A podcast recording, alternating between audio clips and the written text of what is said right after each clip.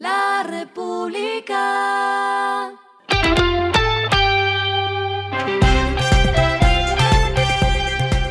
Al final de la jornada, esto es lo que debes saber sobre el comportamiento de los negocios, las finanzas y la economía. Las movidas de hoy fueron.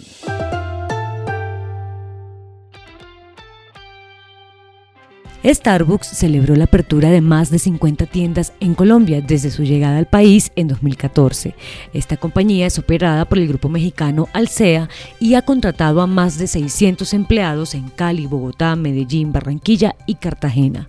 A propósito de tener medio centenar de tiendas en operación en Colombia, abrió su primer local drive-thru y lo hizo en Cali, en el barrio Pance.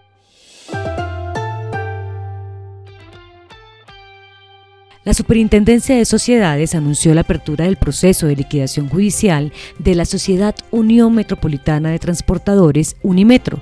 Esta decisión se da por el incumplimiento de la atención de los gastos de administración.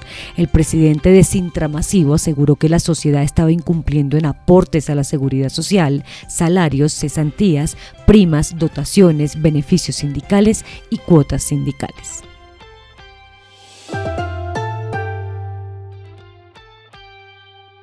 Casa Ideas abrió hoy su tercer punto de venta del año en el centro comercial Plaza Claro en Bogotá. En total, la empresa lleva 12 tiendas en el país. La inversión en los nuevos puntos de venta e inventarios para este año está alrededor de 2 millones de dólares. Lo que está pasando con su dinero.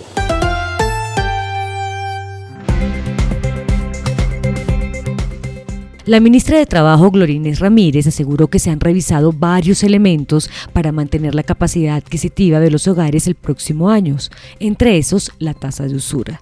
El gobierno ya tiene una propuesta con el fin de bajar las tasas de los créditos, por lo que se haría un cambio en dicho indicador. Lo anterior teniendo en cuenta que las tarjetas de crédito muchas veces funcionan como herramientas para cubrir las necesidades de los hogares y que, dijo la ministra, su costo es hasta tres veces la inflación. La tasa de usura actual es de 41,4% efectivo anual, una de las más altas de la historia.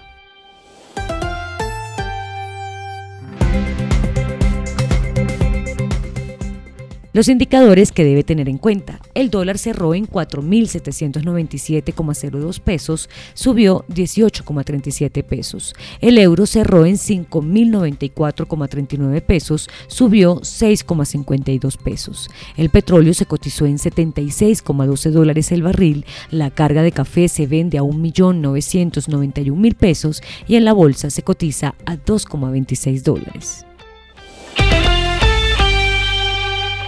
Lo clave en el día.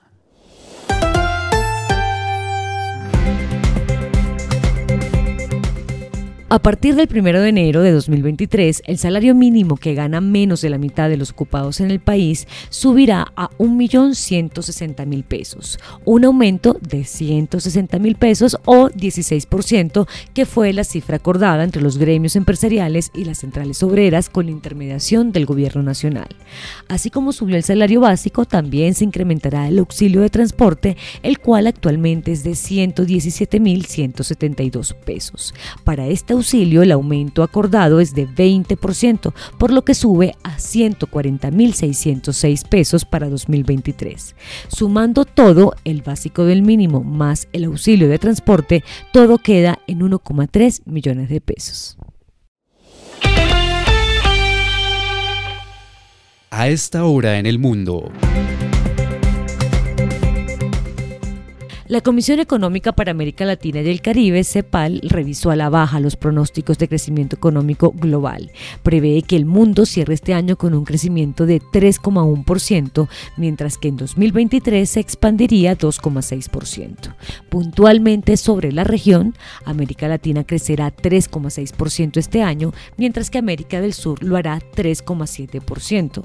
El listado de países que tendrán un mayor dinamismo económico está liderado por Venezuela con 12% y le siguen Colombia con 8%, Uruguay con 5,4% y Argentina con 4,9%.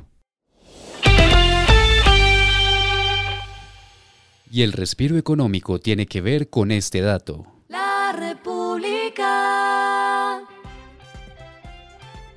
El Gran Premio de Australia permanecerá en Melbourne al menos hasta 2037 con un nuevo acuerdo para hacer la carrera inaugural de la temporada en al menos cuatro ocasiones, mientras que Arabia Saudita dará el inicio a la campaña de 2024, informó el gobierno del estado de Victoria el día de hoy. La República. Y finalizamos con el editorial de mañana. El desgobierno en Perú puede ser contagioso. Es contradictorio que un país sin gobierno estable crezca como potencia como sucede con Perú, pero esa situación no dura y es contagioso. Esto fue Regresando a casa con Vanessa Pérez.